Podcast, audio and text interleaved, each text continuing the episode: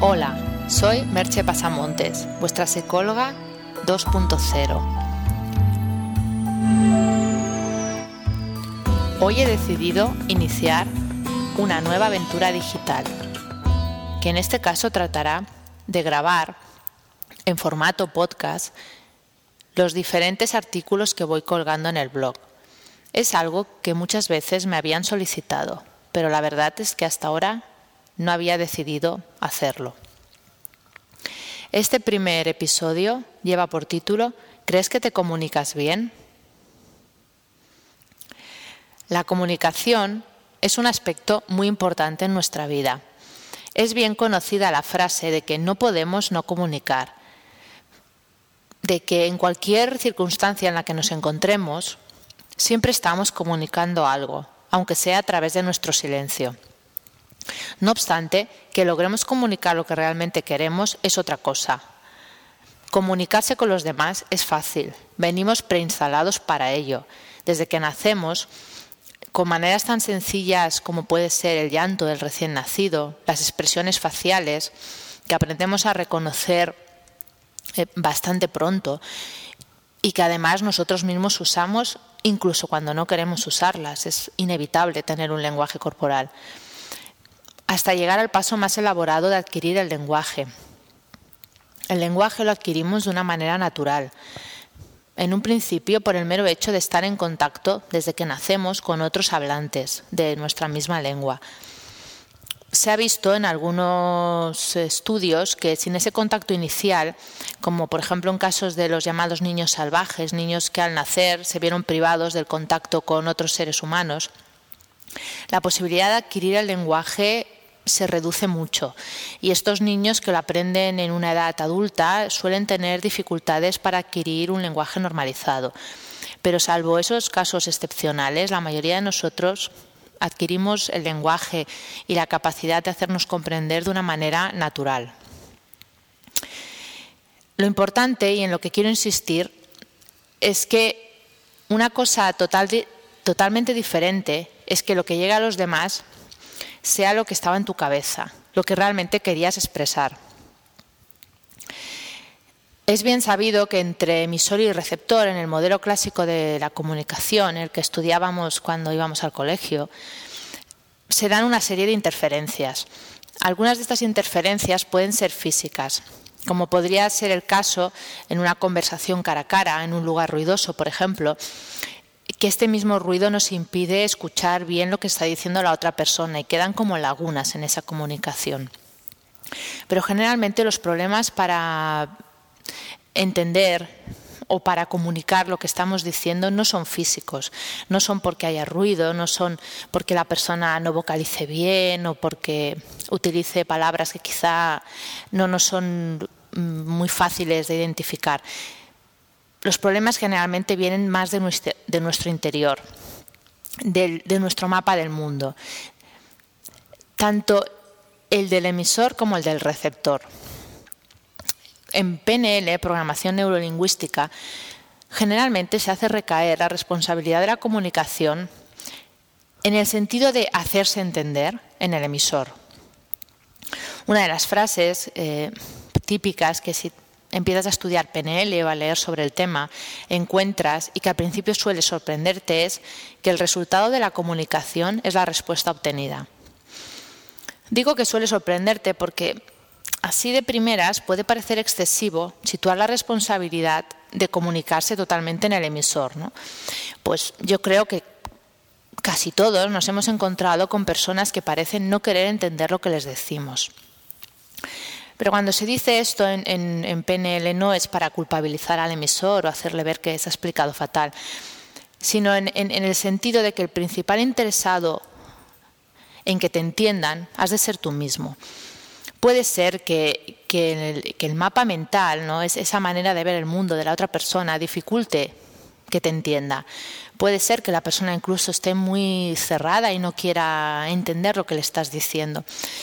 Pero en cualquier caso, todo eso también muestra que tú no estás sabiendo conectar, que tú no estás utilizando el registro adecuado para que el otro pueda entenderte, pueda llegarle tu mensaje.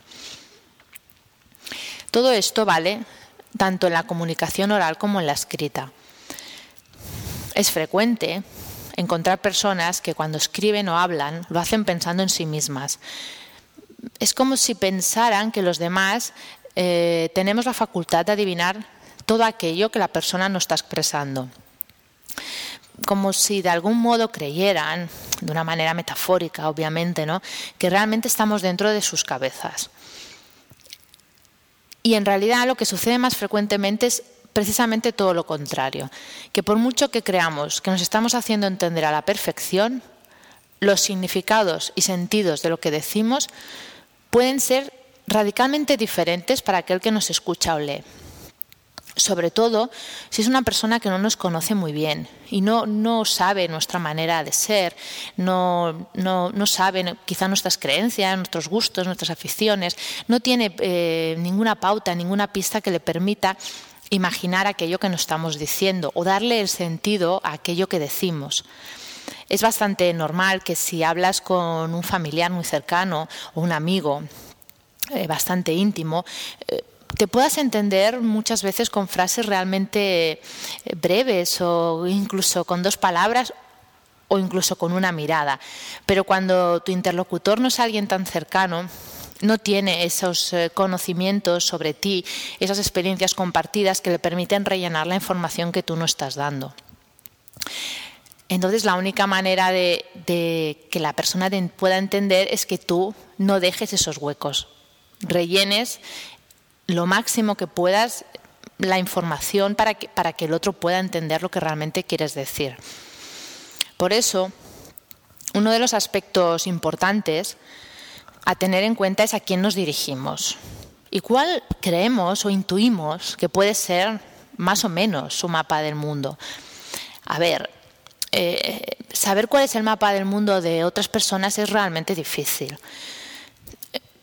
Y más si no las conocemos bien.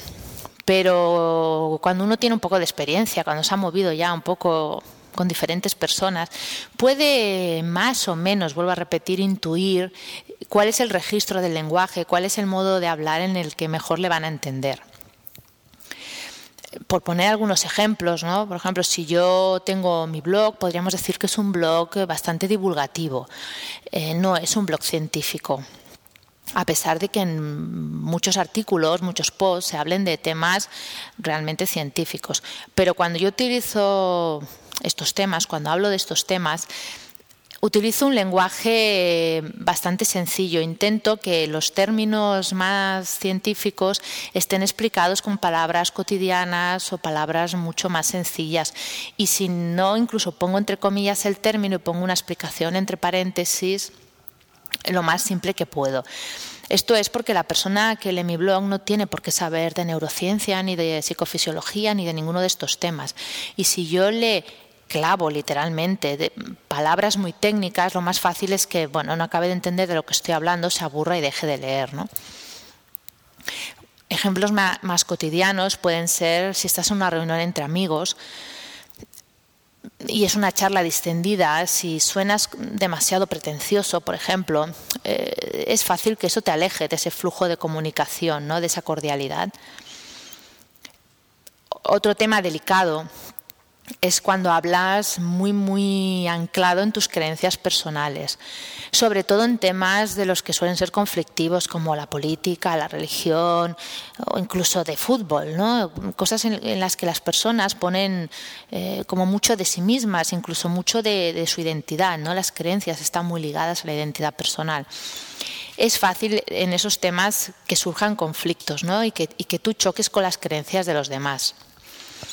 El nivel de conflicto dependerá también mucho de, la flexibilidad de los diferentes mapas, tanto del tuyo como del de los demás.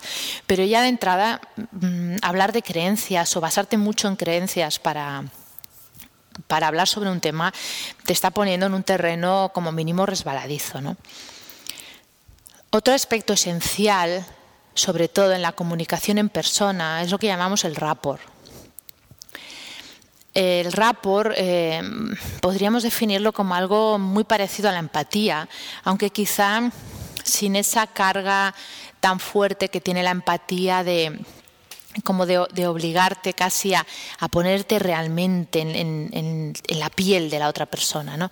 El rapport es, eh, yo le diría, yo no sabría muy bien cómo clasificarlo porque es algo que se vive, ¿no? pero lo pondría como un, punto menos de, que la empatía. ¿no? Es conectar con la otra persona, de algún modo entrar en su mundo, en su manera de ver el mundo y compartirlo.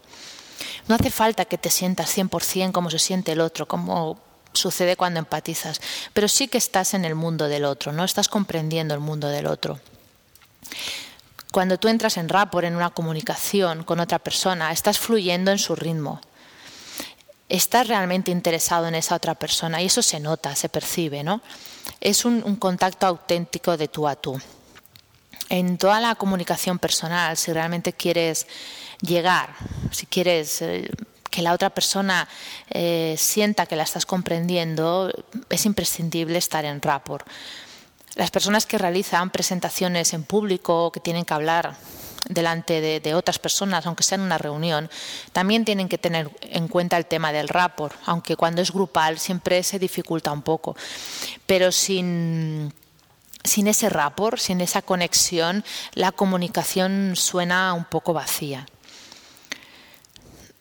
para ir acabando este primer podcast, me atrevería a decir todavía con humildad, ¿no? porque queda mucho camino para poder realizar realmente eh, un buen podcast, pero bueno, en este primer intento me gustaría eh, finalizarlo con un poema de Virginia Satir, que fue una terapeuta que tuvo gran influencia dentro del mundo de la psicología, de la terapia y que, bueno, que me parece una persona con frases muchas veces eh, sencillas pero a la vez profundas. El poema dice, creo que el mejor regalo que puedo recibir de alguien es que me vea, que me escuche, que me entienda y que me toque.